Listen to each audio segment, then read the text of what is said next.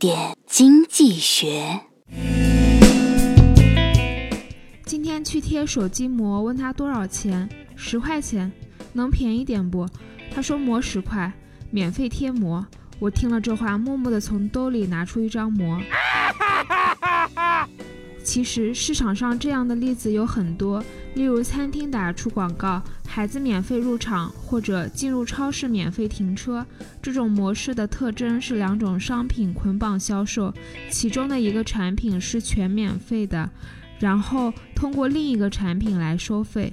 不过，企业归根到底是以追求盈利为目的的，所以这只是一种营销手段。商家通过其他方式来赚取免费商品的价值，有时是针对特定的消费者，但在背后都能够寻找到清晰可行的盈利模式。这个买单者或者是消费者，或者是广告商，也可能是众筹者。更多内容，更多投资门道，请关注微信公众号“好买商学院”，教你聪明投资。